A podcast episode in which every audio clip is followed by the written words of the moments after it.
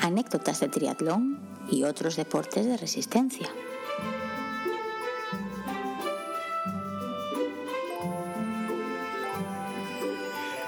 Bienvenidos y bienvenidas a un nuevo episodio del podcast de anécdotas de triatlón y otros deportes de resistencia. Soy Diego y hoy estoy aquí grabando solito con Alberto sin ningún invitado. ¿Y eso por qué, Berto? ¿Qué hacemos tú y yo solos aquí? Joder, cualquiera diría que no quieres grabar solo conmigo. Pues hoy es una situación un poco especial porque estamos solos porque queremos. Es decir, generalmente las veces que acabamos solos es por problemas de incompatibilidad de agendas, no conseguimos cerrar un momento para quedar con alguien y esta vez no, hacía tiempo que no decidíamos, venga, vamos a grabar solos, pero tiene un porqué y el porqué es que se nos acumulan las anécdotas. Yo ya sabéis, porque lo había comentado en capítulos anteriores, que tenía anécdotas pendientes que contar, como por ejemplo mi debut, mi debut en, eh, en, las, en los trails pero es que han acontecido tantas cosas estas semanas que había que contarlas en el podcast. Y si empezamos a enlazar invitado tras invitado, nunca tenemos tiempo para contar nuestras cosas. Y oye, que, al final... es por lo que creamos esto. Sí, sí, el podcast es nuestro. Eso estaba pensando. Oye, me, pone muy nervioso el, estar mirando al Zencaster este que utilizamos para grabar, porque cuando yo hablo mis ondas son muy pequeñitas y, las tuyas son gigantes. O sea, no, no lo entiendo. pero, si ahora, pero que lo digas precisamente hoy, que están saliendo casi iguales. Casi iguales. Bueno, pues será que tú tienes una visión diferente, porque yo hablo, yo, yo parece, que, parece que soy un diminuto hablando y tú pareces el gigantón. no, bueno, a ver, que a mí me da igual, es problema tuyo para arreglarlo luego en postproducción. Bueno, pues eso, que se nos acumulaban las cosas que contar. Teníamos por ahí varios temas pendientes, intentamos hacer ahí malabares para ver cómo encajarlo todo y al final decidimos que grabamos tú y yo solos y que ya contactaremos para la siguiente semana con alguien. Así que... No, bueno, es que, es que lo de tener temas pendientes eres tú que lo vas provocando y lo vas buscando. Bueno, ya, ya se entera la gente porque lo digo en cuanto contemos la anécdota, cuentes la anécdota de hoy, pero, pero a ver, es que esto parece ya que lo buscas para luego tener algo que contar. Efectivamente. la verdad es que voy, voy buscando ya el caos y, y, los problemas, haga lo que haga, entrene, vaya a pruebas o tal, simplemente para dar contenido al podcast, porque si tengo que esperar a que lo des tú, pues la verdad es que íbamos mal. Y otra cosa muy interesante que tenemos que contar en esta introducción, así, porque como hay temas que están de moda últimamente y no es la huelga de transportes, sino que hay temas más serios, el otro día... Hay que subirse al carro de los temas de moda, ¿no? claro, pues el otro día me dio por tirar del hilo de uno de los temas de moda, también que es, por desgracia, se ha convertido en tema de moda, que es la guerra entre Rusia y Ucrania. Y entonces... Guerra. Guerra, Alberto, puedes ir a la cárcel por llamarlo guerra. ¿Cómo es? Es la... No, recuerdo ahora mismo cuál es el eufemismo de Putin para referirse a la, a la, invasión. Operación militar especial, eso. Es la operación militar especial acabar con Ucrania que tiene en marcha eh, Putin. Pues la cuestión es que me ha dado por buscar entre nuestros seguidores para ver si tenemos seguidores rusos o seguidores ucranianos. Y He aquí mi sorpresa. Que a ver, no, no, no, no, no, párate. No, ya, ya, te estás, ya te estás liando. Ahí no, tú no puedes saber si tenemos seguidores rusos o seguidores ucranianos, que posiblemente no. Puedes mirar si tenemos seguidores desde Rusia y seguidores desde Ucrania.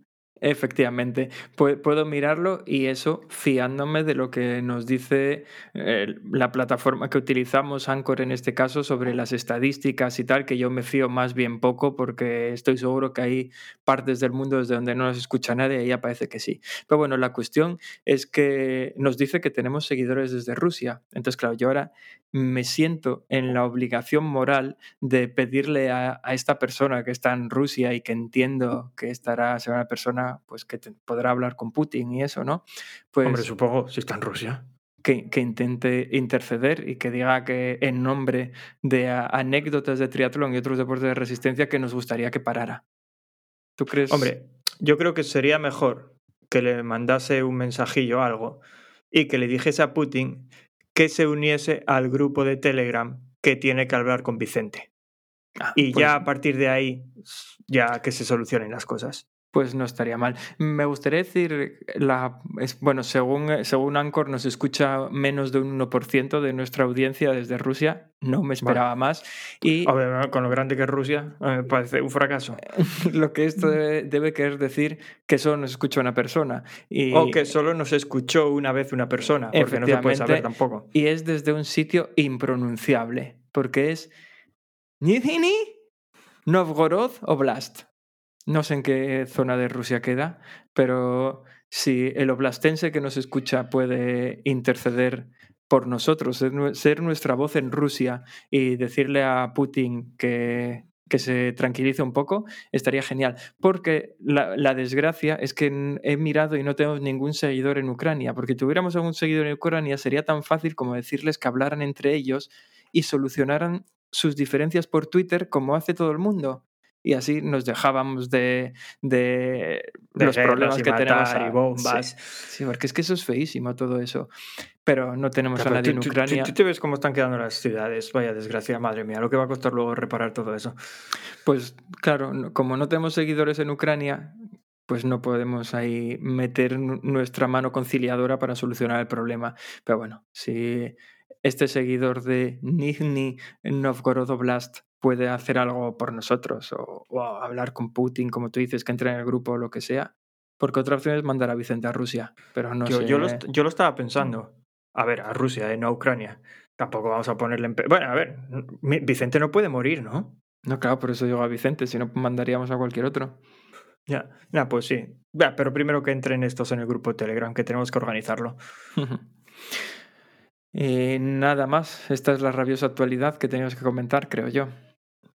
Pues nada, ya que estamos y ya que hablamos del grupo de Telegram, vamos a mencionar cuál es.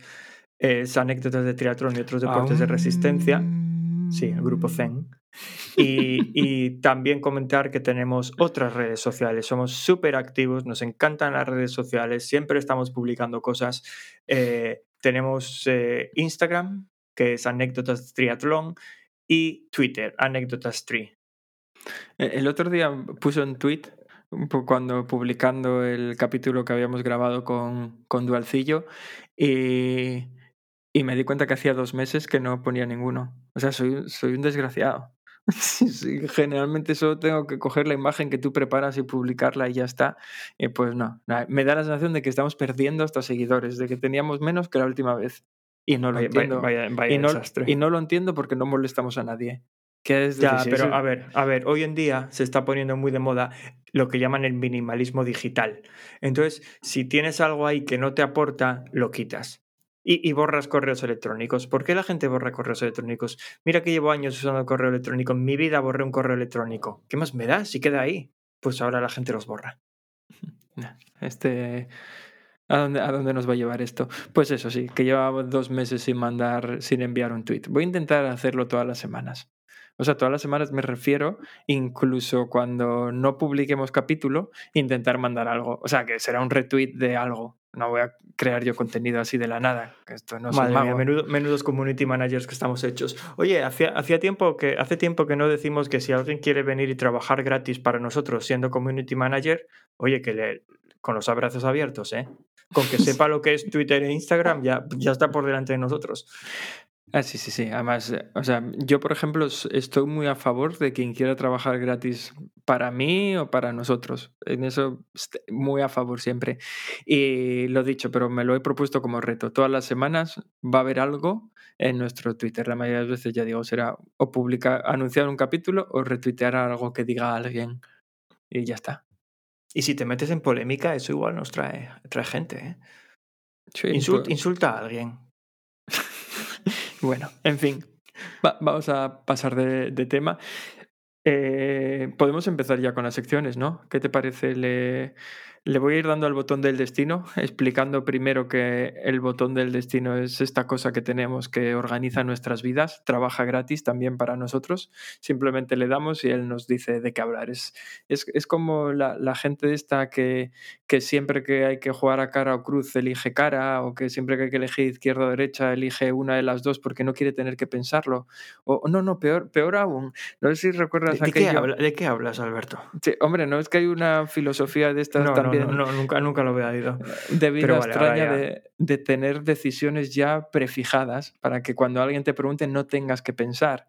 Y, y luego juraría que era en un capítulo de, de Big Bang Theory eh, que Sheldon tenía una moneda que decidía por él. Es decir, él lo que no quería era tener que tomar en las decisiones para no ocupar su mente con inutilidades. Entonces tiraba una moneda. Sí, eso, eso me acuerdo, sí. Vale, pues eso es lo que hace el botón del destino por nosotros. No queremos pensar de qué tenemos que hablar ni cuándo, así que es nuestra, es nuestra moneda del destino. Nos dice por dónde ir. Ya, lo que pasa es que nosotros nos complicamos la vida porque eso nos hace preparar secciones de más. O sea, quiero decir, en vez de facilitarnos la vida, nos la complica, pero oye, que, que fue nuestra decisión. Bueno, anda, voy a darle a ver qué pasa. No. ¿En serio? Hello, I'm pleased to meet you. My name's Conductor Jack. I'll need to take your tickets as you ride on down the track. The engineer is stoking coal, the engine spouting steam. The fireman waves a lantern as Bueno, pues mira por dónde empezamos con la sección de la anécdota. Este, este, este momento en el que nos vas a decir qué armaste hace una o dos semanas, que es tan tan importante que no pudimos contactar con nadie para grabar este episodio porque había que contarlo. Porque como todos sabéis, en serio, es esta sección en la que contamos anécdotas, la que dio título al podcast y en la que hoy Alberto nos va a desvelar qué pasó hace dos semanas a las 5 de la mañana aproximadamente mientras corría. Alberto. Sí, que, te lo dejé ahí en bandeja. ¿eh? está todo el mundo ya. Sí, sí, sí, sí. Igual diste hasta más datos de la cuenta. Pero, pero efectivamente, es que ha ocurrido algo y no lo quiero olvidar. Esto va con segundas, ya lo pillaréis. Uh, ocurrió algo que, que siento la necesidad de contarlo, porque hacía tiempo que, que no vivía una anécdota que de verdad dijera yo, esto es una anécdota para contar. El resto son aventurillas, pero esta es una anécdota seria y real. Así que antes de empezar con esta anécdota, voy a hablar un poco para poner en contexto de mis hábitos de sueño, porque me parece interesante para poder entender un poco el por qué llegué a la situación a la que llegué. Y es que yo antes era una persona que dormía muy poco y además, pero de estas personas que duermen poco y presumen de ello, de no, no, no, yo con cuatro o cinco horas es suficiente, no necesito dormir más. Y entonces ya era para mí un reto el, el dormir poco. Siempre no dormir ya. no, eso no. Pero yo siempre, desde hace mucho tiempo, me levanto muy temprano, como muy tarde, sobre las seis y cuarto de la mañana. Pero a la cama me iba a horas variables que generalmente eran sobre las 12 y la 1. Entonces al final pues eso me quedaba unas 5 horas de sueño o así y era feliz con aquello. Hasta que, bueno, en, en, parte por conversaciones contigo, en la que me hablabas de que el descanso era importante y demás, cosas que lees por ahí, pues también que me hago mayor y todo afecta. Bueno, no, la gente mayor tiende a dormir menos en vez de más. Pero ya, bueno, eso, eso, eso, estaba pensando, sí. Pero bueno, da igual. La cuestión es que empecé a tomarme en serio hace unos años ya el dormir entre 7 y 8 horas todos los días. Y a partir de ahí fui eh, definiendo cuáles iban a ser mis hábitos de sueño, que no están muy elaborados, la verdad. Mis hábitos de sueño es que tengo una niña pequeña que tiene ahora cuatro años y cuando ella se va para la cama y se duerme, yo me duermo. Es decir, llega ahí, la papá cuenta un cuento, Olivia se duerme, papá se duerme. Esa, esos son mis hábitos de sueño. Y a partir de ahí, pues procuro dormir unas siete, entre 7 y 8 horas y me, y me levanto y ya está. Eh, tengo, ella siempre se, se, duerme en torno a las 10, 11, dependiendo del día, lo que hace que... Madre puedo... mía, a, a, aquí te tacharían de mal padre si dices que una cría de 4 años se va a la cama a las 10 o a las 11. No, no, yo no Un digo día- que se va a la cama, digo que se duerme. Se duerme, ya, ya. No, un día antes de que naciera Vega, porque Vega va a la cama sobre las 9, 9 y algo, y es a la hora que me voy yo también ahora. Pero recuerdo un día que estaba hablando con un compañero de trabajo y le dije, nah, pues yo no sé qué, igual ceno sobre las... No, no recuerdo cómo, que le dije sobre las 8, así. Y él me comentó algo así, dice, ah, no, yo ceno antes porque quiero cenar antes de que mi hija se vaya a la cama. Y le digo, ¿a qué hora se va tu hija a la cama? Dijo él, Pues a las 7, como todos los niños. Y estábamos hablando de una niña en aquel momento de 5 años. Dije yo, madre mía, a las 7. No se va un niño en España a las 7 a la, a la cama ni de coña, vamos, ya que se vaya a las 10, ya me parece... ya me No, parece a, a las 7 todavía están los parques llenos. Por, por eso No. digo, y, no, y, y- y Vega se va a las 9, que para mí ya es un logro, joder, ya es bastante temprano, pero aquí sigue siendo tarde. Eh, mira, por, claro, es que me estás haciendo enlazar historias, porque nosotros solemos cenar pronto, siete y media, ocho, que bueno, igual para ti no es tan pronto, eh, precisamente porque desde que Olivia cena hasta que se va a la cama y se duerme, como mínimo pasan dos horas y pico. Eso es bueno, ¿eh? Así va con la digestión hecha.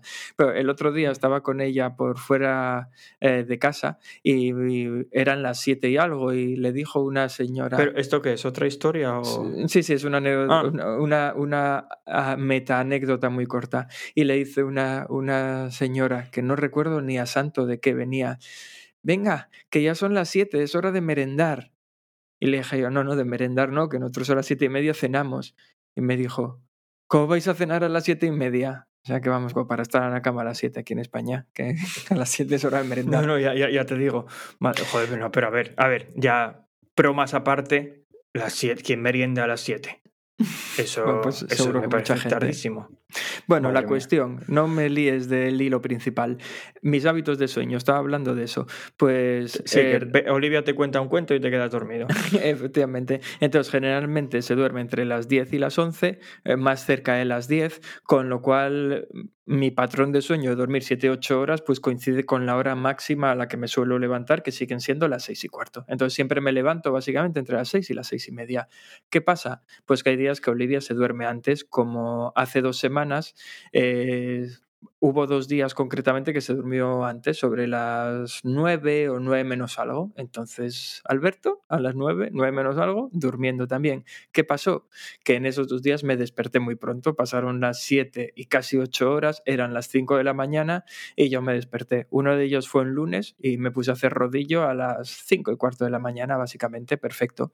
Pero lo otro era un jueves y lo mismo, a las 5, 5 y poco de la mañana me desperté y ese día miré mi Training Peaks y me tocaba piscina. Y digo yo, ¿y qué hago yo ahora? En la piscina, a la puerta, entre las 5 y media y las 7, pensarán que estoy loco. Cualquiera que me vea allí parado a la puerta, en Pues nada, bañador. vas a, vas- vas a la playa, vas a la playa que la tienes al lado de casa. Dije yo, claro, estoy ahí en bañador una hora y media antes de que abra, pues qué ridículo. Entonces dije yo, mira, pues cambio las sesiones y me voy a correr. Entonces barajé las sesiones de, de- que tenía para jueves y viernes, les- las invertí y dije, pues me toca ir a correr y además me tocaba hacer cuestas.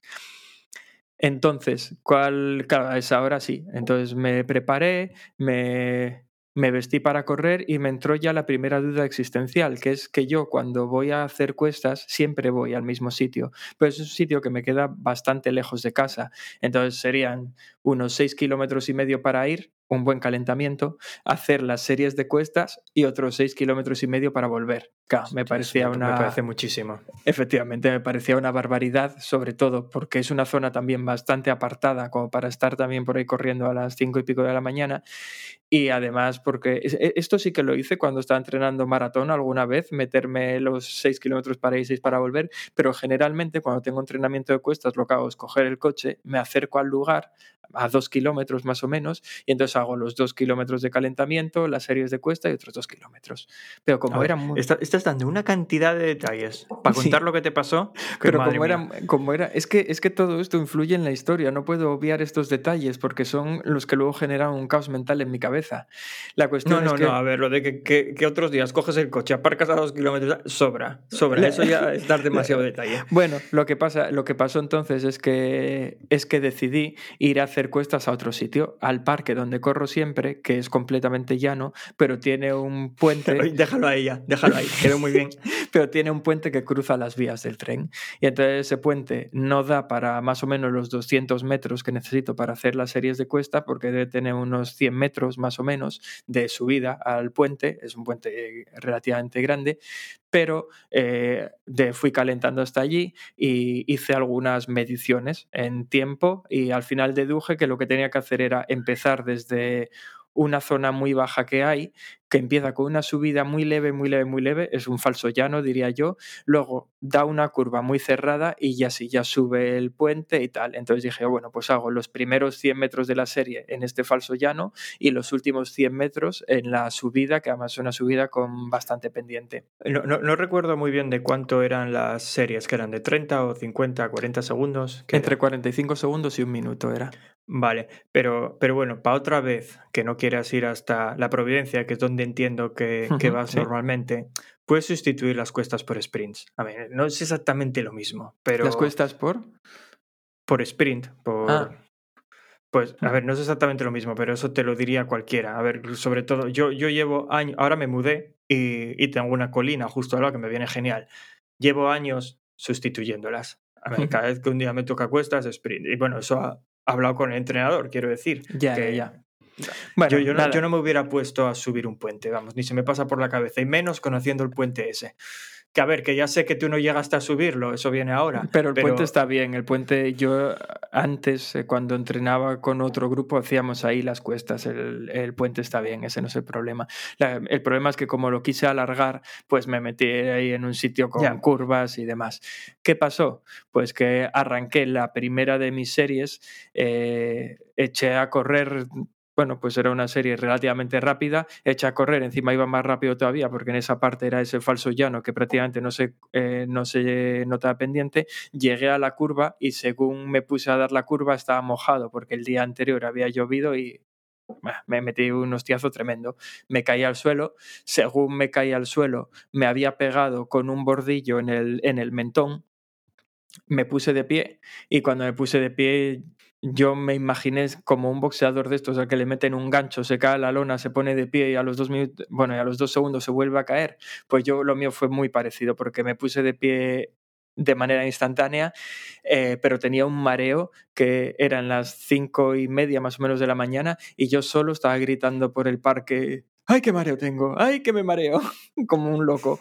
Pero no conseguía tenerme de pie. Llegué a un banco, me senté y, y, nada, poco a poco con la cabeza entre las piernas, todo dejó de darme vueltas, me puse de pie de nuevo, eh, vi que seguía muy mareado, así que justo en este momento otro detalle importante, le di a parar al Garmin, no, yo no había decidido dejar el entrenamiento, así que solo le di al botón de stop para que dejara de contarme tonterías y luego reanudarlo y me puse a caminar está, un está, poco. está claro que tus prioridades, incluso mareado, ¿eh? están ahí. claro. Luego imagínate en Strava que jaleo, me baja las medias, no, no puede ser. Bueno, la cuestión es que fui caminando un poco hasta que llegué a otro banco que estaba a unos 50 metros, me senté, estuve otro ratillo sentado. Yo de todo esto, eh, vamos, era muy consciente de todo lo que estaba pasando. Eh, había un chico por allí corriendo a esas horas. De hecho, había dos personas, pero uno creo que se fue del parque, el otro se quedó por ahí dando vueltas. Y, y, nada, me levanté y ya me sentí mejor. Me puse a dar saltitos por ahí a ver si me había retorcido o me había roto algo. Estaba todo en su sitio e internamente decidí, voy a seguir corriendo. Y en ese momento miré para donde estaba sentado y había un charco de sangre tremendo. Entonces me empecé a tocar y vi que por el mentón estaba sangrando mucho. Me quité la camiseta, me la puse para cubrirme la herida y no gotear más el suelo y en esos momentos vi que pasaba, bueno, me di cuenta que tenía que volver a casa, obviamente, y decidí volver a casa. Y justo cuando decidí volver a casa vi que el chico que seguía corriendo por el parque pasaba por allí, porque yo salía a correr como suelo hacer sin móvil y sin nada, y ir a casa son unos 15 o 20 minutos caminando, porque es un kilómetro y algo. Así que por un momento pensé en preguntarle a este, a este chico si tenía móvil, pero claro, el tío iba corriendo y yo sí creo que no le habría pillado, porque si me pongo a perseguirle sangrando por la boca con, con una camiseta tapándome la cara, pues me da que el tío habría corrido más rápido, no me habría esperado. Entonces descarté esa idea y decidí volver a casa. Desde ese momento, desde el que decidí volver a casa hasta que estaba sentado en las escaleras de mi casa esperando a que mujer me llevara al hospital, no recuerdo absolutamente nada. Que es raro porque, porque ya había caído hacía por lo menos 5 o 10 minutos. Pues no recuerdo nada. Eh, lo siguiente que recuerdo es eso, estar sentado en las escaleras de mi casa. Ya había despertado a mi mujer, no recuerdo haberla despertado. Y, y en ese momento entré en lo que en lo que mi mujer denomina el momento Dory. Dory por el pez o la pez de, de Buscando a Nemo, esa que es incapaz de recordar nada, porque dice que le hacía las mismas preguntas una y otra vez, que cada vez que ella salía de mi ángulo de visión y volvía a aparecer, le hacía las mismas preguntas y con la misma entonación, lo cual ya de por sí parece bastante macabro. Me parece muy divertido.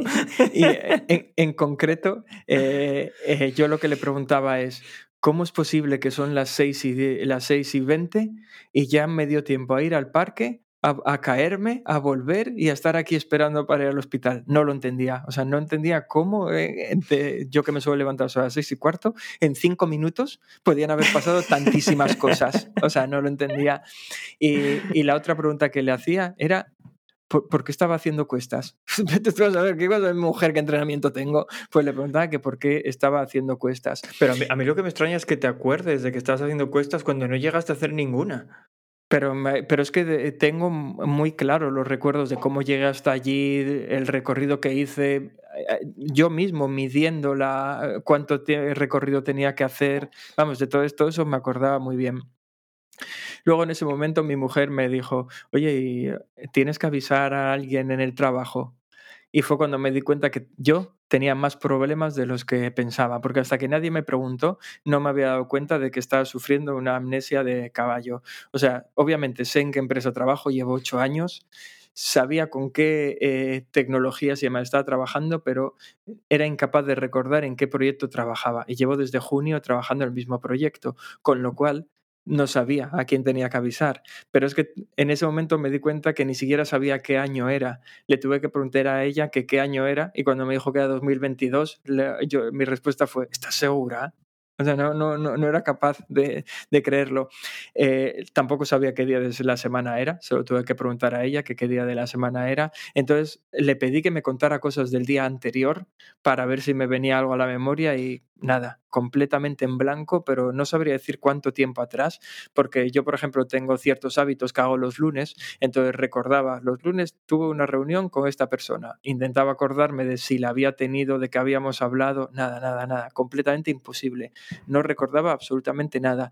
Y lo único que recuerdo es que tenía una obsesión terrible pero, pero rozaba lo, ya lo macabro, una obsesión terrible en que todo esto era culpa tuya me, lo, dijiste, me lo dijiste. Sí, sí, estaba obsesionado en que Diego lo había orquestado todo para que yo me cayera y perdiera mi memoria, porque no entendía qué hacía yo corriendo a las cinco y media de la mañana y mucho menos qué hacía haciendo cuestas. No lo entendía. ¿Y qué hacía haciendo cuestas en un parque cuando nunca las hago allí?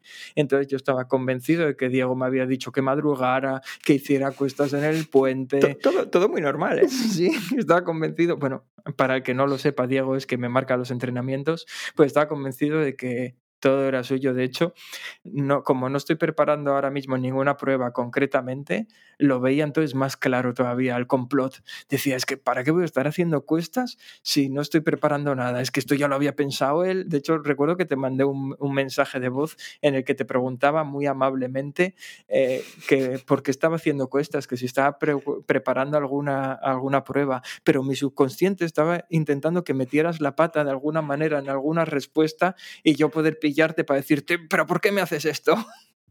Así que estaba. Pero sí, sí, a ver, a ver, fue, fue todo tan raro, tan raro, tan raro que yo luego ya, llamé directamente a Ana, a tu mujer, yo no te llamé a ti. Dije, bueno, este, este se le fue la cabeza completamente. Entonces la, llamé a ella para que me explicara lo que había pasado. Y bueno, sí, ella, ella fue la que me lo explicó. De hecho, a día de hoy, tú no me lo explicaste, excepto ahora.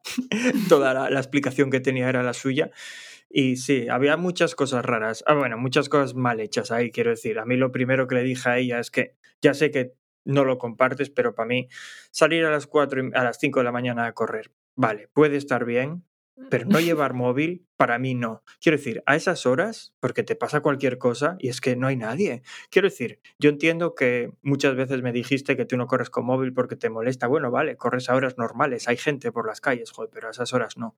Y luego también el que fueras todo de negro, que fue eso que me dijo ella, porque te está saltando la parte que me comentó ella que ni siquiera eras capaz de caminar en línea recta que ibas como haciendo esas chungas y decías que le podía haber atropellado un coche perfectamente volviendo a casa.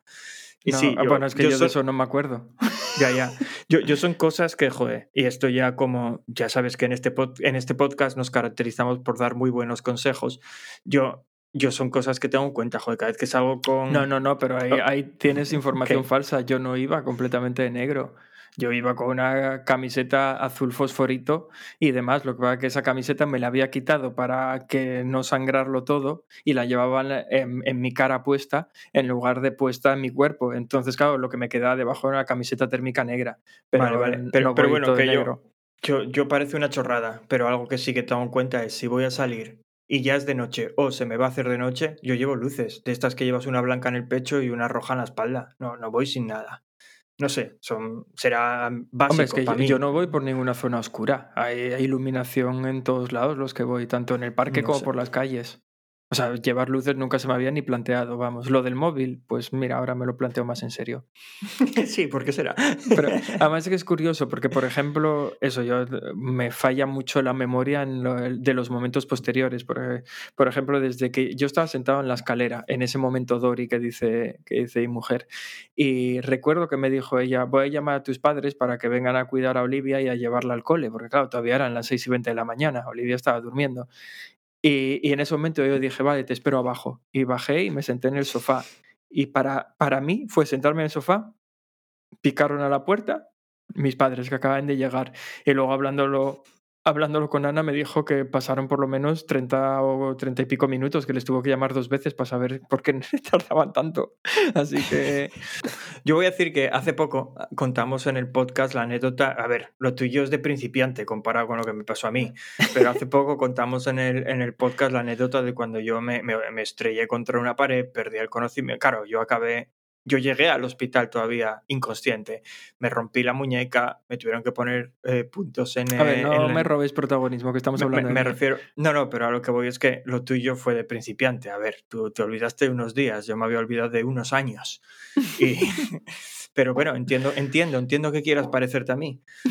Bueno, la cuestión es que recuerdo que estaba Ana hablando con mi, con, mi madre para decirle, pues, dónde, se- bueno, para que llevara a Olivia al colegio y tal, y yo le dije, no me acuerdo dónde está el colegio de Olivia.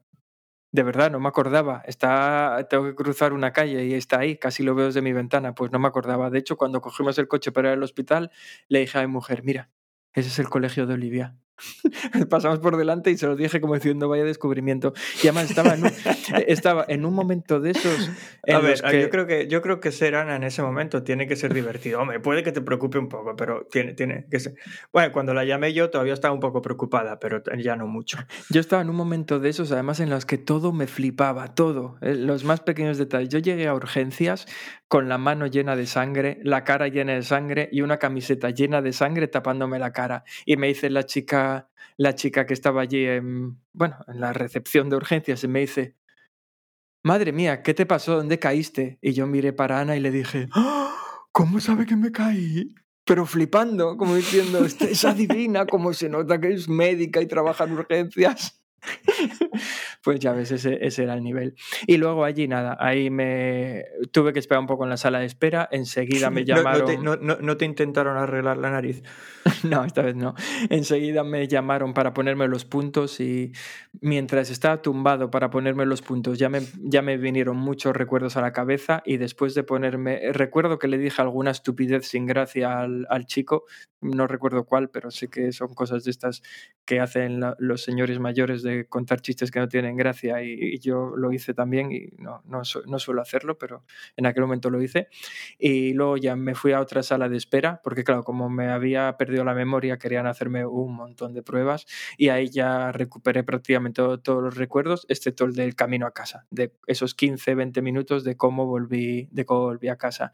Luego sí, luego me hicieron, eh, me hicieron un electro, me hicieron una analítica, un escáner, parece ser que todo estaba bien y querían determinar si había perdido el sentido, porque me preguntaban a mí que si me había, había perdido la conciencia en algún momento yo no supe qué decirles. Yo lo tuve que confirmar con el Garmin, que no había perdido la conciencia. Es decir, luego ya me puse a analizar mi actividad en Strava y vi que no había estado quieto ni un solo momento, así que no, no me quedé tumbado en el suelo ni nada. Pero claro, ellos tienen la preocupación de que haya perdido el conocimiento y luego me haya ido al suelo, que hubiera tenido algún tipo de paro cardíaco o cosas de esas. No, mi Ya, ya, corazón, eso, mi corazón sigue como un roble.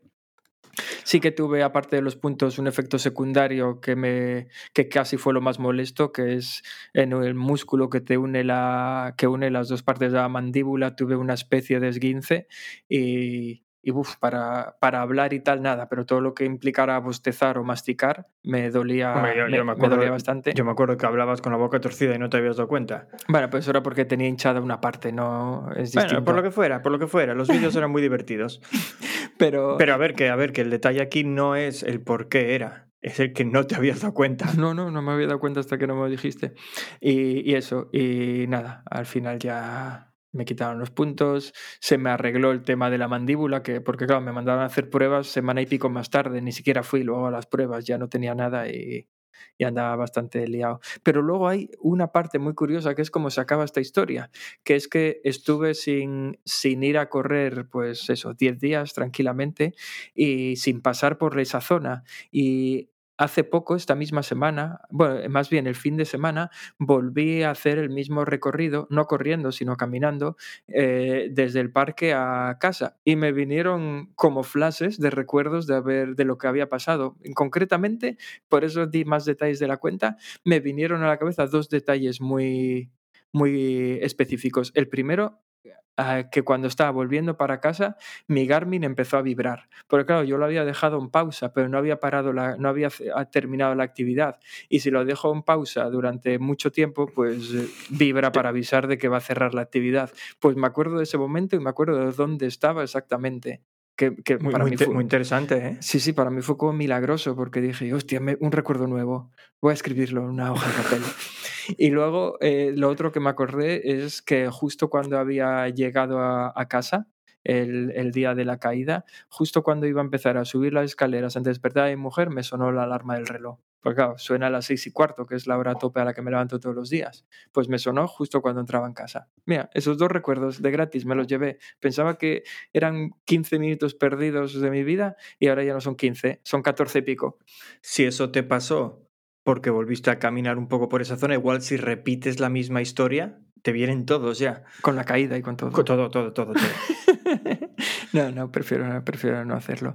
No, la, Bueno, pues, la no- cuestión no- es que fue un cacharrazo tremendo. Ya sí, eso sí. No, no te voy a dar más cuerda, que ya, ya contaste mucho, pero voy a terminar esta historia con algo que no solemos hacer nunca o no solemos hacer muy a menudo, que es con... Se me vino a la cabeza ahora cuando dije que simplemente eres un, un imitador mío, pero a pequeña escala. Pero es algo que no solemos hacer. Pero es que tú piensas que ya llevamos, este que va a ser el capítulo eh, 44 o 45. 45 del podcast. 45. 45. Cuatrigésimo quinto. Pues ya, ya contamos tantas cosas en este episodio que, que voy a hacer referencias. Algo que no, no solemos hacer. Pero voy, para todos aquellos que no lleven, bueno, esto ya es casi toda una vida para nosotros, este podcast. Para, para todos aquellos que no lleven tanto tiempo escuchándonos, les voy a referenciar que al episodio 25, que escuchen uno que se titula Huesos rotos y pérdida de sentido, y podrán comprobar como Alberto Simple es un mero imitador, porque yo lo hice mucho mejor. Cuando me estrellé y perdí el conocimiento y todo, lo hice mucho, mucho mejor. Y luego, también antes hice la broma esta de si no te miraron la nariz, y eso fue algo que contamos prácticamente cuando empezamos este podcast. Fue el episodio número 2. Así que para los que no lo hayáis escuchado, si queréis escuchar otra anécdota de Alberto en el hospital, mu- mucho más, mucho más, to- todo mucho más surrealista. Bueno, es que esta, es que hay que escucharla porque es que no, esto no se cree. Pues eh, le le pediría a la gente que escuchase el episodio número 2 que se titula Tiene narices. Así que nada, ahí os queda esta invitación. La verdad es que somos un desastre deportistas. O sea, ¿eh? No, ya hemos contado dos, eh, dos, tres caídas, varias visitas a los hospitales, pérdidas de conocimiento. ¿Por qué, ¿Por qué seguimos haciendo estas cosas? Ya, y lo, y lo- lo más gracioso es que esto no es normal. Quiero decir, yo, yo hablo, hablo con la gente de, de perder el conocimiento y tal, y a nadie le pasó eso. O sea, y, y Ya, luego ¿eh? que, que nos haya pasado a los dos ya. Oye, ya- yo no perdí el conocimiento, solo la memoria. El Bueno, vale, pues estuvo controlado. sí, sí. Pues nada, tenía que contarlo. Por eso hoy no tenemos invitado, porque esto había que contarlo. Pues venga, anda, dale ya al botón del destino que se nos está haciendo tarde.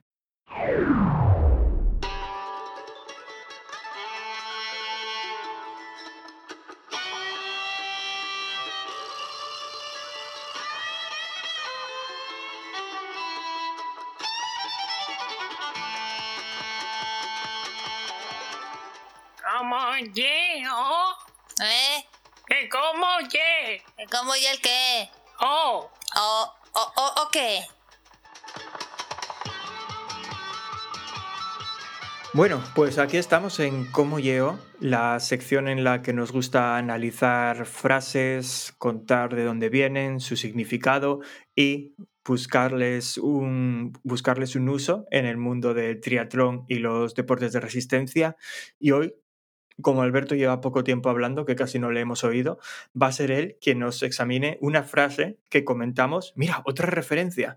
Hace poco, en un episodio que fue el episodio 42, ¿eh? que se titulaba ¿Y estos dos quiénes son? En el que Alberto dice que una frase que usa, usa mucho es algo, o que era su frase favorita, ¿no? O sea, algo raro dijo de ella, que es, aunque la vista, aunque la mona se vista de seda, mona se queda. Así que ah, Ilústranos, Alberto, ¿de dónde viene esto? Pues sí, la verdad es que había comentado que era una frase que yo quizás use más de lo habitual y yo me entero de cuando uso frases más de lo habitual porque se las oigo a mi hija, entonces eso quiere decir que las estoy usando mucho y esta es una de las frases que ella en alguna ocasión ha dicho. Por lo tanto, eh, quise traer al podcast y hablar de ella y me ha sorprendido muchísimo su origen porque parece ser que esta sí que se puede decir que es una frase que lleva con nosotros toda la vida, porque se tienen referencias a esta frase ya en una, en una fábula de Esopo del siglo VII antes de Cristo. El siglo VII antes de Cristo. Igual no había nacido ni Vicente. Mm, sí, hombre, sí, Vicente andaría por ahí, pero, pero es que yo, si he hecho cuentas, me da que en el 7 antes de Cristo no existía el español, como lo decían. en, latino, en griego. Pero la, la, eso, y luego esta frase, eh, el origen tal cual, es decir, el literal que nosotros utilizamos, eh, pues ya aparece desde muy antiguo, pero es una frase que ha ido apareciendo en la cultura popular y en un montón de autores a lo largo de mucho, de mucho tiempo. Decía que eso pues, lo utilizaban sus fábulas en el 7 antes de Cristo, también Luciano de Samosata, el famoso Luciano de Samosata, famosísimo, sí. en sus famosos diálogos, conocidos como... Muy famosos, sí. Como los diálogos de Luciano de Samosata, eh, él era sirio eh, y escribió en el siglo II, pues también utilizaba una referencia similar, que era la mona siempre es mona, incluso si se viste de púrpura que se, mola también, ¿eh? Pierde la esencia, pierde la ah, esencia, pues pero... Pues a mí me mola pero está ahí.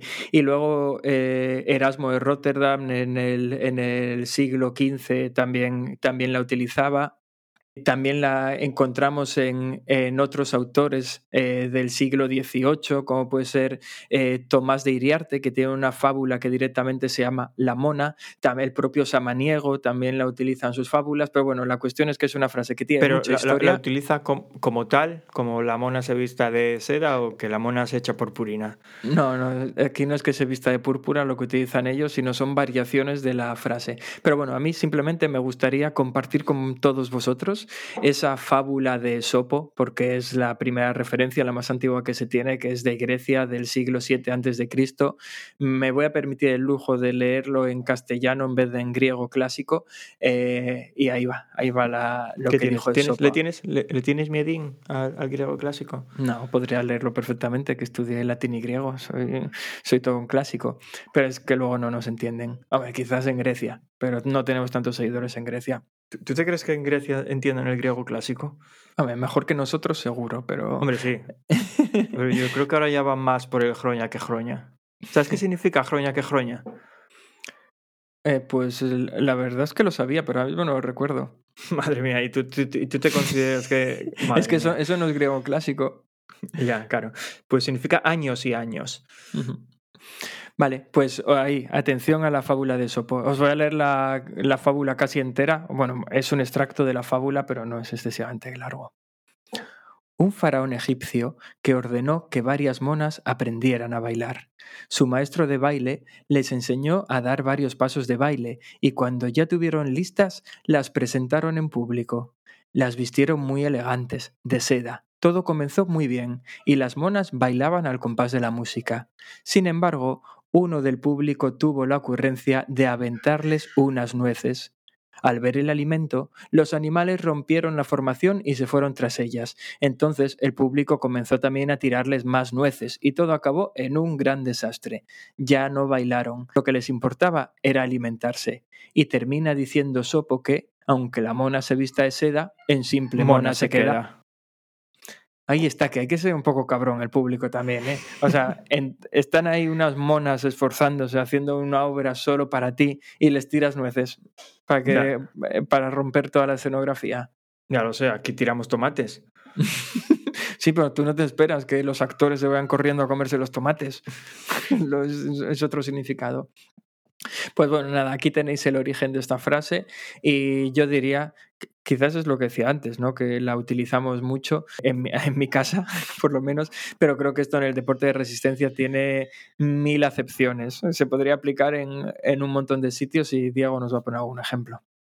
Es que, es que hay muchísimos, quiero decir, es que esta es muy obvia. A mí se me ocurre, mira, por, por no hablar de zapatillas con suela de carbono y gente corriendo muy despacio, porque eso ya está muy taratado, aunque sería un caso perfecto para, para esto, podemos hablar de del pastizal que te puedes gastar o que se puede gastar alguna gente en una bici de, de- de- que se acaban gastando 6.000, 7.000 euros en una bici gente que no lo va a aprovechar. O sea, yo ya no digo nada de aquellos que, bueno, que es que ya son tan buenos que van Las a sacar partido de las ganancias marginales. Ah, En ese caso no se podría aplicar esto. Yo hablo de la gente que, como podría ser yo, a ver, ¿qué hago yo? ¿Qué haría yo con una bici de 6.000 de 6.000 euros? Pues lo mismo que hago con la que tengo que me cuesta mil y pico, porque estoy muy lejos todavía. Tengo tantísimas cosas de, que mejorar que las, gan- las ganancias mar- marginales serían absurdas. Así que a mí me ves con mi super postura en una cabra y si tengo una cabra barata como la que tengo dices, hombre, Proving, está aprendiendo.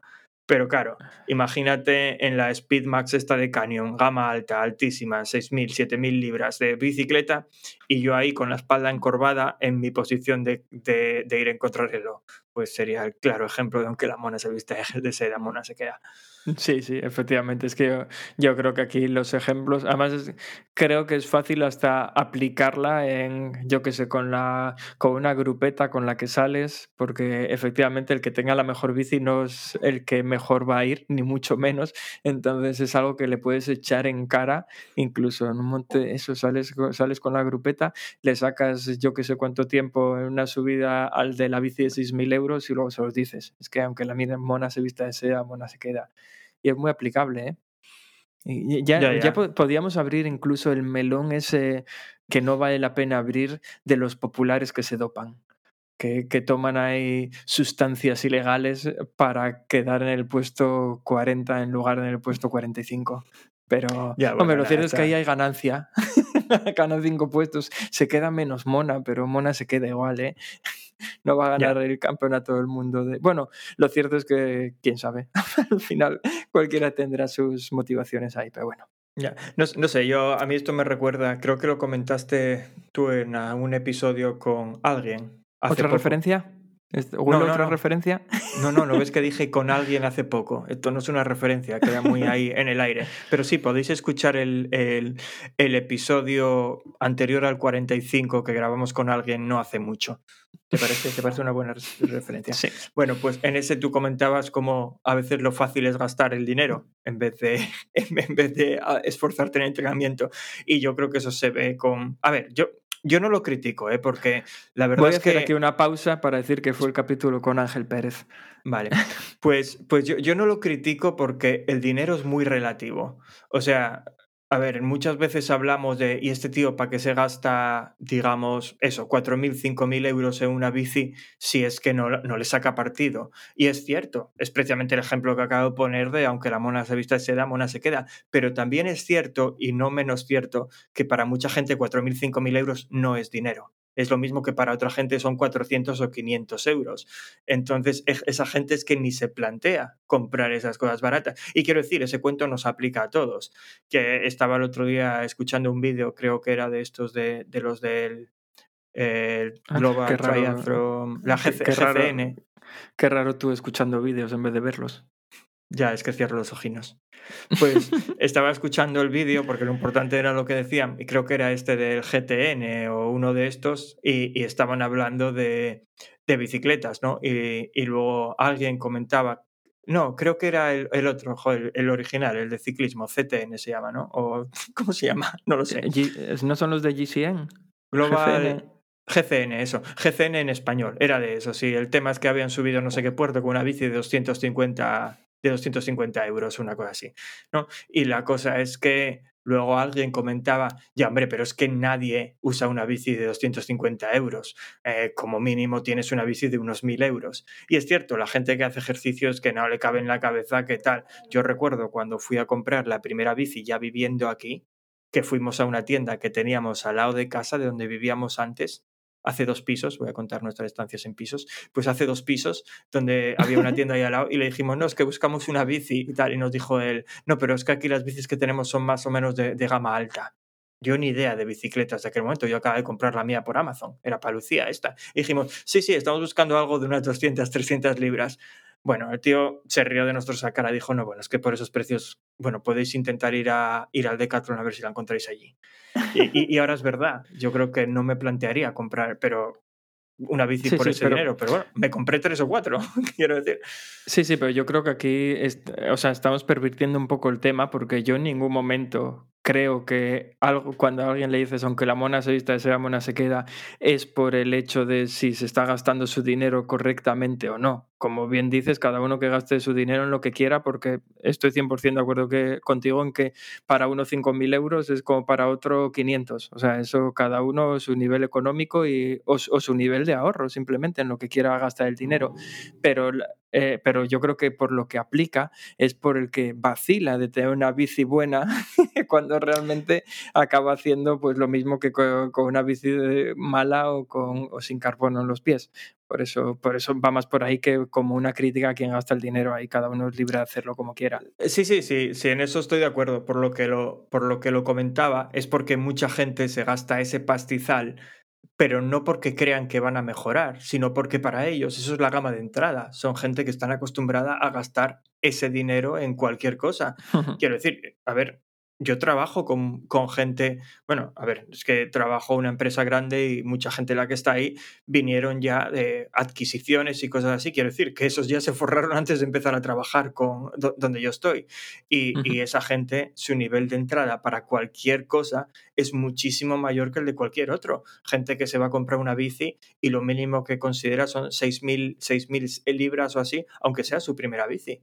Y, Sí, y a mí sí. algunos me mandan un enlace y dicen, "Mi- mira, quiero, quiero esta bici y tal, nunca hice ciclismo, dime lo que te parece. Y es un enlace de una bici de 6.000 libras. Y, y Ya, es porque ya. No, no consideran menos. Eso, y, y eso mucha gente no lo entiende, pero joder, es cierto, el dinero no significa lo mismo para todo el mundo.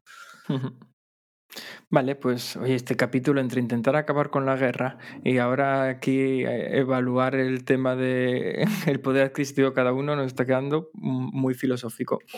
Eh, pasamos Ya, a ya, la mejor, última, mejor cambiamos de tema, sí, venga. vamos a la última sección del día, porque esto, aunque la mona se Además, vista de seda- espera, espera, espera, espera, que es, eh, voy a terminar esta sección muy bien. Acabas de decir que quedó muy filosófico, ¿no? Pero la verdad es que eso es por las chorradas que estamos diciendo, porque al final, aunque la mona se vista de, de seda, pues, mona se queda.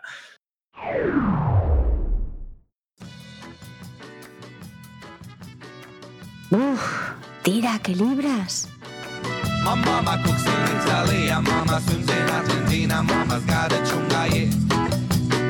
My mama's works in Venezuela, mama likes Cinderella, mama's got a chunga, yeah.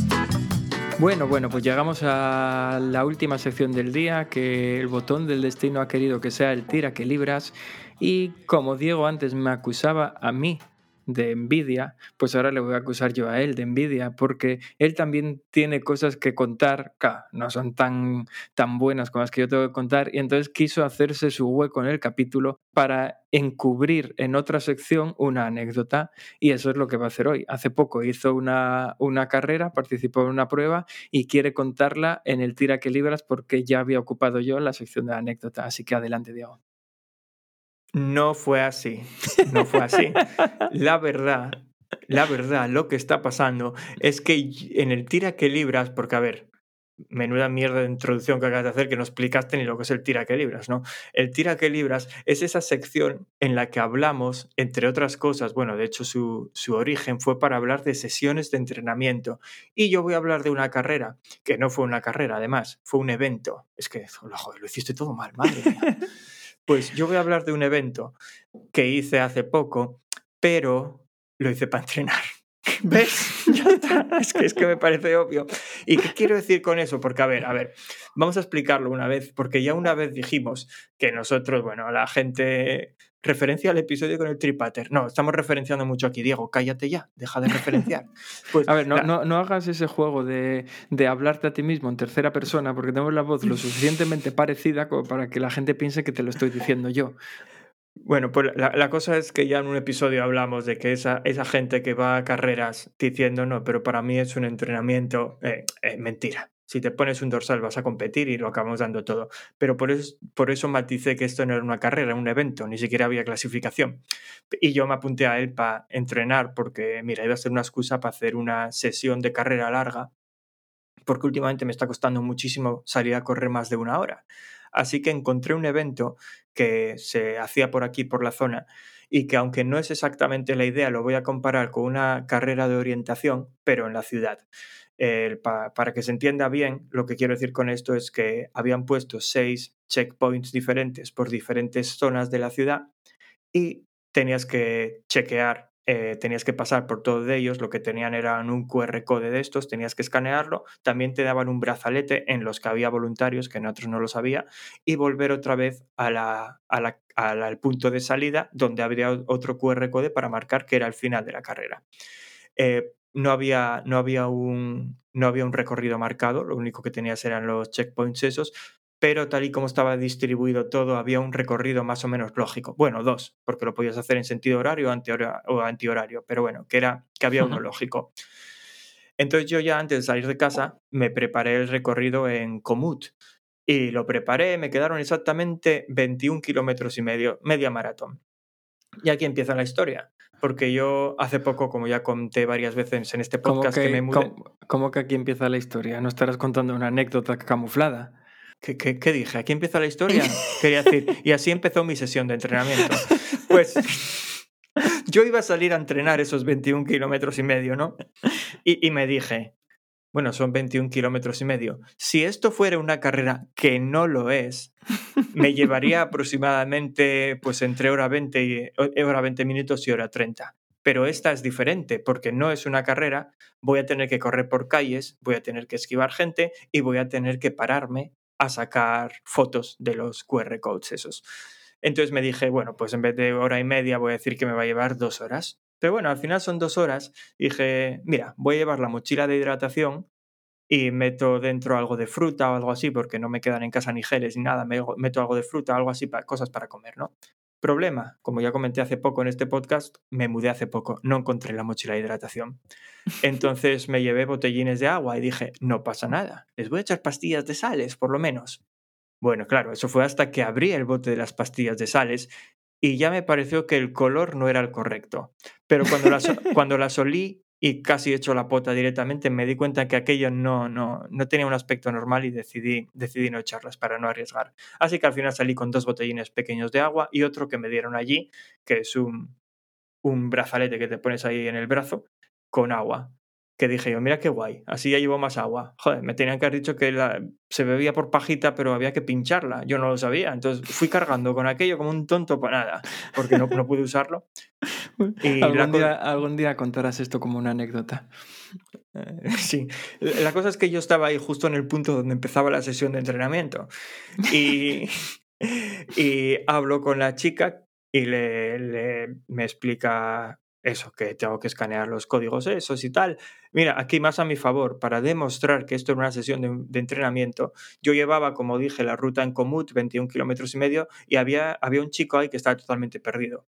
Y me preguntó, y me dijo, oye, ¿tú tienes alguna idea de dónde están los checkpoints, qué recorrido tenemos que seguir? Y yo más o menos le expliqué mi recorrido, dónde estaban y tal. Y entonces él me preguntó, ¿qué ritmo vas a llevar? Y dije yo, tate, que este va a querer que vayamos juntos. Pero claro, igual está esperando que yo corra como si esto fuera una carrera y este chico no entiende que esto es una sesión de entrenamiento. Y entonces le dije, no, no, es que yo voy, voy a ir relajado, así, caminando, corriendo. Mentira, cochina, yo voy a ir corriendo todo el rato. Pero eh, voy a ir así relajado tal. Y entonces dijo, ah, vale, vale. Y ya marchó por su cuenta, yo haciendo amigos como siempre. Entonces, Le la que cosa es dicho que... que, que- que si- ¿Por qué no escuchaba nuestro podcast? Ya, porque era inglés igual. Yo escaneo, escaneo el primer código, me aparece ahí una cuenta atrás, 3210, arranco y, y nada, así empieza la sesión de entrenamiento. Llego al primer checkpoint sin problema, estaba en un puente que había que cruzar, imposible perderse, pero los tres siguientes los perdí. O sea, me los pasé de largo directamente y uno me lo llegué a pasar de largo kilómetro y medio, lo cual obviamente dar la vuelta y volver a dar la vuelta añadió otros tres kilómetros. No voy a hablar ya, no voy a hablar del recorrido y tal porque se haría muy largo, pero lo que pasó al final es que de los 20, 21 kilómetros se convirtieron en 25. Y, las dos horas se convirtieron en tres, tres horas y dos minutos en total. Y eso fue porque cuando me perdía, claro, yo no sabía por cuánto me había pasado el checkpoint, entonces volvía caminando. Entonces ese que ese en el que me había pasado por un kilómetro y pico, pues oye, que estuve mis veintipico minutos o más caminando hasta encontrarlo. Bueno, ya hice amigos por allí, porque me encontraba siempre a los mismos chicos a los que yo adelantaba corriendo y luego me volví a cruzar con ellos cuando caminaba porque yo me había perdido. La cosa Madre es que es eso. pensarían que eras un poco tontín también, ¿eh? Hombre, Yo creo que sí, yo creo que sí, debían de pensar. Ima- imagínate si lo pensaban, que hubo, hubo un punto en el que nos perdimos bastantes, por, por idiotas, porque nos decían el checkpoint está en este parque y nadie comprobó el nombre del parque. Todos asumimos que el primer parque que viéramos era ese. Y todos nos pusimos a dar vueltas por ahí, no era ese. De hecho, estaba como a 600 metros, que da un buen cacho para llegar.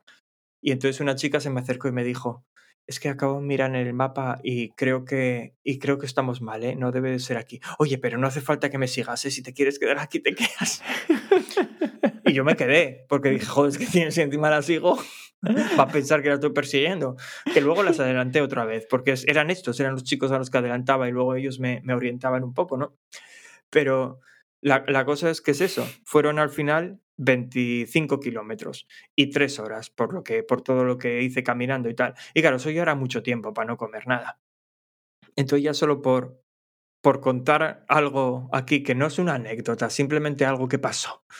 Eh, es que donde el último checkpoint que estaba a la entrada de, de Richmond Park, en una de las entradas de Richmond Park, estaba justo al lado de un puesto de helados. Y yo dije, bueno, vale, joder. O sea, yo en serio que necesitaba meter azúcar para el cuerpo. Digo, me voy a comprar algo aquí, me como un helado o lo que sea y está. Pero claro, ya habían pasado eh, por aquel entonces dos horas y media o más o menos. Y cuando yo llegué a escanear el, el, el checkpoint, el tío que estaba ahí, porque ahí sí había un volun- voluntario, estaba hablando por teléfono y decía, uy, espera, acaba de llegar otro, tenemos que esperarle y tal. Eh, como diciéndoles, estaba hablando con los que estaban en la meta. Eh, como diciéndoles, aquí, aquí falta más gente, no os vayáis todavía. Entonces dije yo, joder, este tío aquí por teléfono metiendo, metiendo a los otros ahí presión de no os vayáis, que falta más gente. Si ahora me siento en un banco a tomar un helado, le va a parecer mal. Entonces no- no lo hice. Y dije, nada, pues nada, sigo corriendo. Además, el tío ya me comió el tarro de una manera tremenda. Porque yo justo en aquel momento llevaba 20 kilómetros. Yo sabía que me quedaba más de uno. O sea, había rodeado mucho. Pero le digo al hombre, oye, de aquí a la meta, por el camino más corto, ¿qué, qué, cuánto me queda? Y me dice él, bueno, unos 10 kilómetros, creo. Y yo, le, le digo yo, ¿qué? Y me dice, ¿cuánto llevas? Y digo yo, hombre, llevo 20, pero me perdí bastante. Y me dice, sí, sí, pues creo que unos 10 kilómetros. ¿Qué van a quedar 10 kilómetros? Quedan 3 kilómetros como mucho. Bueno, Hostia, 5. Este Cinco, es- cinco. eh, eh, en vez de. Era un desanimador. El hombre ya. ese. Es, es- es lo contrario al que te dice, das esa curva y está ahí la meta. Pues este es el polo opuesto. Entonces, sí, fu- fueron, fueron algo menos de 5. Yo llevaba 20 y medio más o menos y acabé con los 25 más o menos, ¿no? Pues, pues bueno, por ahí me voy. Además era el parque de Richmond, joder, lo conocía bien, por ahí no me iba a perder, ¿no? Pero ya cuando arranqué a correr esa última vez, llevaba una pájara encima. O sea, es que no notaba las piernas, nada, iba fatal, pero fatal, fatal, fatal. Yo todavía no, no sé ni cómo me apañé para llegar. Y, bueno, y es que encima me dio palo también porque los dos chicos esos que me habían ayudado varias veces, ya, ya digo, esa última parte había que salir de Richmond Park por la, por la salida de Richmond, yo esa zona la conozco bien, y esos chicos iban mal, o sea, mal, iban a llegar, pero estaban rodeando muchísimo y se les veía que estaban perdidos, estaban buscando Google Maps, pero joder, se me alejaron un poquito, un poquito. y yo tuve la intención de, de avisarles, hasta, hasta creo que llegué a gritar, ¡eh! ¡eh! Pero no me oyeron. Y luego, joder, claro, ellos iban corriendo, que yo corría mucho más rápido que ellos, por eso siempre los adelantaba, pero es que iban mal, yo no quería ir por ahí. Y al final dije, mira, que lleguen como puedan, a mí me da igual. Y, y sí, claro. Qué le- le- competitivo, ¿eh? Con tal de ganarles en este entrenamiento, ¿eh? ya, ya, ya, ya, al final, al final conseguí entrenar más rápido que ellos. Y, y, y la cosa es que llego, llego, a la, llego a la meta al final de esos cinco kilómetros insufribles. Ahí estaban Lucía y Vega. Y bueno, Vega me da la medalla así como con asco. Es muy mala dando medallas, pero muy mala. No sé si viste el vídeo, hay un vídeo, lo compartimos por ahí, que le dice la chica, venga, dale la medalla a papá. Y ella la coge y bueno, ya a poco más me la tira. O sea, No, muy- no, no lo vi, pero me lo apunto. muy mal, muy mal, muy mal. Pues, pues eso, me la da. Y, y luego, bueno, eh, gracias a Lucía que había robado ahí medio vaso de medio vaso de gominolas y había comprado galletas de chocolate y no sé qué, porque yo te aseguro que estuve comiendo azúcar sin parar durante 10 minutos o así, no podía parar. Azúcar y azúcar, azúcar, azúcar. Mira que yo no como nada de eso, no, no me- las gominolas no me gustan, me encantaron aquellas gominolas. Eh, había piruletas que, eh, que me dijo Vega, ¿eso qué es? Y dije, no, es una especie de chupachus, pero es que a mí estas cosas no me gustan. Dice, y a ver, déjame probarlo. Lo probé yo y dijo, "Ah, a mí tampoco. Y lo probé yo y dije, jo, qué rico está esto.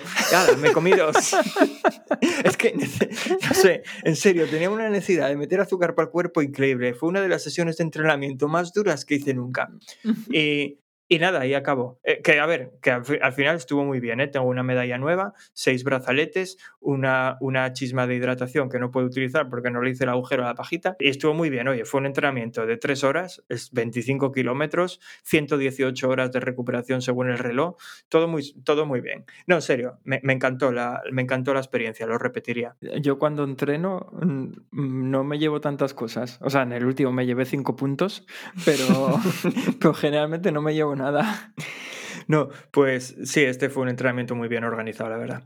Y, y, de hecho es que luego miré los tiempos y, joder, qué despacio iba la gente. A ver, que yo tenía intención de ir despacio, es cierto, pero si no me hubiera perdido al ritmo que corrí, a- a- a- habría ganado el entrenamiento, habría quedado primero, joder, no, en serio.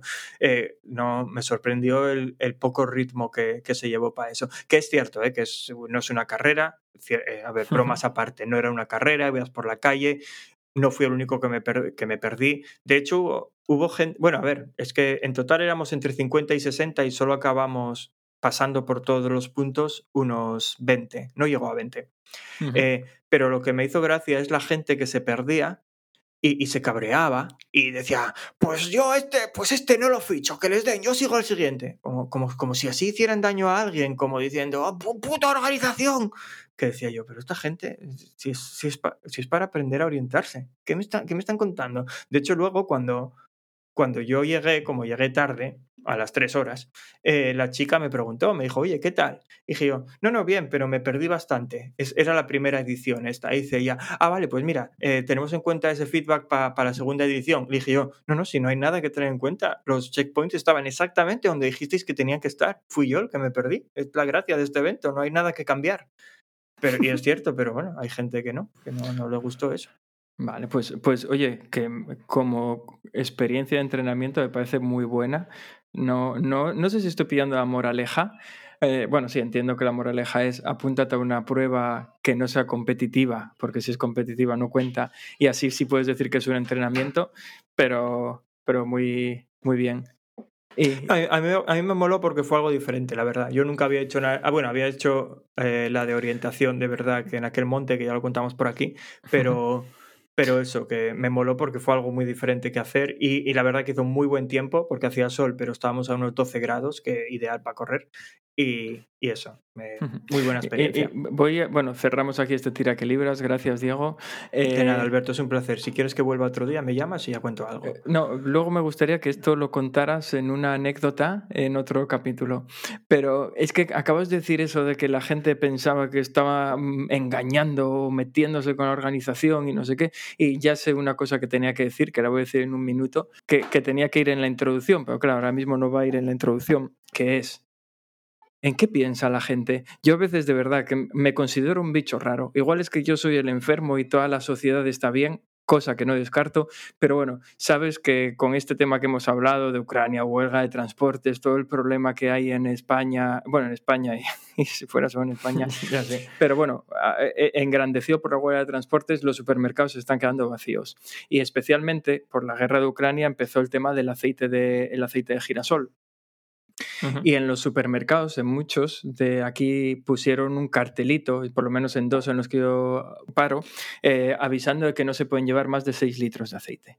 Que por temas de que hay escasez, que no se lleve más de 6 litros de aceite y demás. El otro día me encontré una pareja, yo esto me lo espero de gente de 60, 60 y pico años, de estos ahí con, no sé, que ya vivieron sus guerras y que entonces están más acostumbrados a la escasez, pero me encontré a dos chavales, una pareja relativamente joven, aunque tendrían treinta y pocos años, haciendo planes ahí, diciendo, mira, vamos a hacer una cosa, yo voy a coger seis litros, tú coges otros seis, vamos separados como que no nos conocemos, tú pasas por una caja, yo paso por otra. Y eso lo estaban organizando, todo ese complot maquiavélico, habiendo en el, esto en el Carrefour, quedarían como mucho 20 litros de aceite y ellos están planeando entre los dos llevarse 12. Yo quería coger un uno o dos litros. Y es que yo no, no les dije nada, obviamente, porque luego est- esta gente está con una cabra, ¿eh? Tú les dices, eh, tú les dices, eres un imbécil un tonto el culo y les parece fatal. Igual te suelta, igual te suelta una hostia, tú no sabes cómo responde esta gente. Pero es que yo, yo me quedé pensando, a ver, gilipollas, que no estás engañando al Carrefour, me estás engañando a mí. o sea, a quien le estás quitando el aceite es a todos los que estamos aquí detrás. No, no- el tío hablaba como si tuviera que engañar al Carrefour, como si estuviera robando al Carrefour. Pero bueno, ¿dónde queda la solidaridad de esa gente? O sea, solo pensaba en yo me voy a llevar 12 litros por mis huevos y los demás que estáis aquí escuchándome, ¿cómo me voy a llevar yo 12 litros? Y yo todavía me voy a llevar alguno, pero los que estáis ahí atrás no os vais a quedar ninguno. Pues el tío ahí, pero todo orgulloso de lo que estaba contando, de su plan, que se tenían que separar ya, que, que, bueno, el tío se montó una película tremenda con que si las cámaras, con que si no sé qué, como si estuviera el Carrefour espiando a cada uno a ver cuánto aceite se lleva. Pues bueno, digo yo, a ver, tontolaba, que está- me estabas tomando el pelo a mí, a los que estábamos detrás, que al Carrefour le da igual, va a vender el mismo aceite. en fin, Ya, Ya ya. No, no. Hay, hay gente que no, no, no, no- piensa muy bien las cosas, pero, pero sí. eh, eh, no sé, a mí me da. eh, Es que ya no sé qué palabra utilizar, porque en parte cuando veo esa- esos, esos comportamientos me da pena. Y lo digo en serio, es que muchas veces digo eso, que vivimos en una sociedad en la que tenemos lo que nos merecemos, porque es que cada uno mira para su culo, para su ombligo y le da totalmente igual el resto. Y, y- y es eso, en, en este caso, seguramente es lo que tú dices, ellos ni siquiera se estaban dando cuenta de que a los que están perjudicando son a los clientes. Ellos pensarían, va a venir aquí a mí el señor, el señor Carrefour a decirme lo que puedo comprar y lo que no. O sea, es que es, que es, es absurdo.